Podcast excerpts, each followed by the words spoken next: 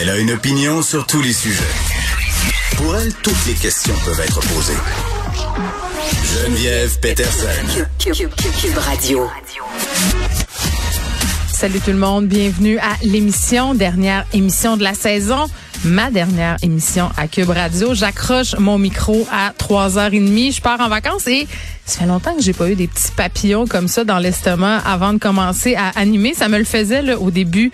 Euh, ça fait quatre ans déjà là quand quand j'étais sur le bord d'arriver en onde, je fais toujours une certaine petite fébrilité, une saine nervosité, on appelons ça comme ça. J'ai ça aujourd'hui, des petits papillons, parce que je sais que c'est la dernière fois. Euh, et on vous a quand même préparé un menu très, très intéressant. Je vous le dis, on aura des collaborateurs en studio. Moi, c'est quelque chose à laquelle je tenais parce que la pandémie, ça a été difficile euh, en général et aussi quand on anime une émission de radio, ce qui est le fun, c'est d'avoir des gens avec soi en studio, c'est de regarder du monde dans les yeux quand ils nous racontent leurs histoires, quand euh, les chroniqueurs livrent les chroniques. Et je dois vous avouer que ça, ça m'a particulièrement manqué. À un moment donné, à un tel point qu'avec Vincent Dessureau, on faisait la blague, on disait ça va faire plus de temps, Geneviève, que t'animes en pandémie, c'est-à-dire avec des gens à distance qu'en présentiel. Donc, je me gâte aujourd'hui, j'aurai beaucoup de monde avec moi en studio. On va parler du Grand Prix de Montréal, bien évidemment. la question du tourisme sexuel, c'est commencé. Euh, les hôtels qui affichent un taux d'inoccupation vraiment euh, pas atteint depuis trois ans. Et je suis pas en train de dire que tout le monde qui se loue une chambre d'hôtel, c'est pour euh, se revendiquer des service d'une travailleuse du sexe, mais force est d'admettre, puis on en a parlé beaucoup cette semaine, que bon chez certains hôteliers, c'est comme ça que ça se passe. Et comment on peut les aider, les victimes d'exploitation sexuelle? On va avoir quelqu'un de la police de Longueuil qui a un projet pilote depuis quatre ans euh, qui accompagne et soutient les travailleuses du sexe pour celles qui désirent s'en sortir. on a souvent parlé avec Ghislain Vallière. On aura euh, une femme aujourd'hui qui travaille au service de police de la ville de Longueuil. Puis moi, je me, questionne euh, si l'approche est, est pareille quand on parle d'exploitation de mineurs ou de femmes adultes, parce que c'est quand même pas la même réalité. J'ai beaucoup parlé du film Noémie dit oui. Je vous invite à l'écouter en fin de semaine si vous ne l'avez pas encore vu. Ça raconte l'histoire d'une jeune fille qui se fait embarquer dans un week-end de travail du sexe. Ça se passe pendant le Grand Prix. Et, peut-être pour une première fois, la caméra s'attarde sur le client. C'est très peu sur cette jeune fille-là qui est incarnée par Kelly Depot. Euh, puis on voit que c'est toujours toutes sortes de monde euh, qui font appel à, à, des travailleuses du sexe. On voit aussi que plusieurs demandent pas l'âge. Euh, c'est le dernier de leurs soucis. Puis bon à un moment donné, comme ville, la, ben, puis Valérie Plante, je pense que c'est une patate chaude pour elle. Là, le, la F1, le contrat était signé, comme on dit, donc il n'y avait pas grand-chose à faire.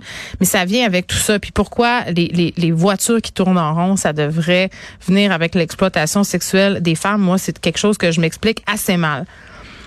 GRC qui a perquisitionné deux propriétés à Plessis-Civil euh, et à Saint-Ferdinand, c'est dans le centre du Québec ce serait lié à un réseau extrémiste néo-nazi qui s'appelle Division Atom Waffen. C'est quoi ça?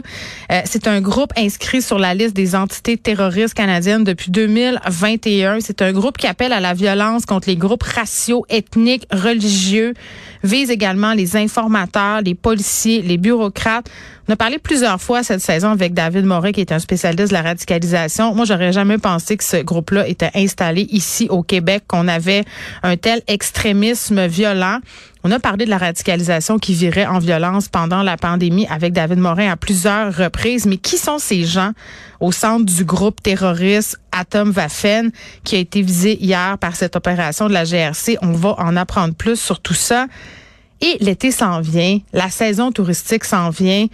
Et un article ce matin dans la presse sur les îles de la Madeleine, les gens qui sont un peu inquiets. J'ai souvent dit à la blague, que l'été passé, j'avais l'impression que j'étais la seule qui était pas aux îles. Pour vrai, là, c'est une destination qui est à la mode. On comprend pourquoi. C'est un endroit magnifique. Euh, c'est un paysage qui se démarque par rapport au reste des paysages québécois. On le sait que les Madelinos sont super accueillants, qu'il y a des formidables maisons. Donc, on sait tout ça. Et là, étant donné qu'on pouvait plus sortir à cause de la pandémie, mais tout le monde s'est garoché aux îles de la Madeleine, en Gaspésie et un peu partout. Mais qu'est-ce que ça donne comme résultat? Puis, tu sais, ça dure depuis quelques années aussi, là, cet engouement-là pour les îles des gens fortunés qui s'installent là-bas, qui achètent des maisons, qui font rénover à grands frais. Et, le monde de là-bas, ceux qui, sont nés là, ceux qui habitent là depuis très, très longtemps, s'inquiètent. c'est normal, se disent, ben là, les taxes municipales, qu'est-ce qui va se passer avec ça? Le parc immobilier qui est de moins en moins accessible pour nous. Puis c'est cette idée, puis on va parler au maire de les îles de la Madeleine. Tu sais, que c'est qui se passe quand les bobos débarquent? dans une place. Puis on parle des îles de la Madeleine, on pourrait parler de Saint-Élie-de-Caxton, on pourrait parler d'autres endroits au Québec, Val-David, tu sais, euh, des destinations populaires, des endroits où les gens veulent s'acheter des chalets. Puis le monde qui habite là-bas, eux autres, qu'est-ce qu'ils font puis comment ils voient ça, cette arrivée-là massive d'argent qui vient d'ailleurs, des comportements aussi auxquels ils sont pas habitués. Rappelez-vous, en Gaspésie, l'été passé, c'était le bordel le plus total sur les plages. Ils ont été obligés euh, d'ajouter de la légifération à cet effet-là parce qu'il y avait bien trop de gens. Donc, euh, on va se poser ces questions-là avec le maire des îles de la Madeleine et on va parler de surpoids chez les jeunes, euh, mais dans l'optique suivante, un tiers des jeunes qui ont un poids considéré comme normal pour leur âge, pour leur physionomie, malgré tout ça, voudraient perdre du poids. Puis là, on parle de jeunes de 8, 9, 10 ans, des jeunes qui, pour plein de raisons, trouvent que leur corps fait pas l'affaire, trouvent que leur apparence physique est inadéquate. Je vous raconte une anecdote. Moi, ça m'avait jeté à terre, puis ça m'avait tellement fait réfléchir sur ma façon de parler de poids avec mes enfants. À un moment donné, ma fille euh, du milieu, qui a 12 ans aujourd'hui, devait avoir 7-8 ans on va lui acheter un manteau, euh, un habit de neige, euh, des pantalons de neige et, tout ça, tu sais. Elle aime ça, là. Elle choisit son kit, puis c'est celui-là qu'elle veut, puis c'est cette couleur-là qu'elle veut. Comprenez-vous? Elle est bien contente. Elle revient de l'école. Elle a le caquette à terre. Je dis, ben voyons, qu'est-ce qui se passe? Est-ce qu'il s'est passé quelque chose dans la cour de récréation? Et là, elle me regarde, puis elle dit, finalement, j'aime pas vraiment mon manteau. Je dis, mais comment ça, t'aimes pas le manteau? J'ai dit, t'aimes plus la couleur? Parce que c'était une couleur vive, là. ma fille est un peu audacieuse, vestimentairement parlant. Donc, je me disais peut-être que, peut-être qu'elle regrette, peut-être qu'elle s'est fait écœurer dans le cours de récré par d'autres enfants parce que, bon, son habit de neige sort du lot. Elle m'a dit, non, j'ai l'air grosse. Quelqu'un me dit que j'avais l'air obèse dans mon manteau. C'était un, un manteau d'hiver euh, de type puffy, là. Vous savez, les manteaux où on a un peu tous l'air du bonhomme Michelin, très, très à la mode. Très, très beau elle n'a plus jamais voulu le remettre.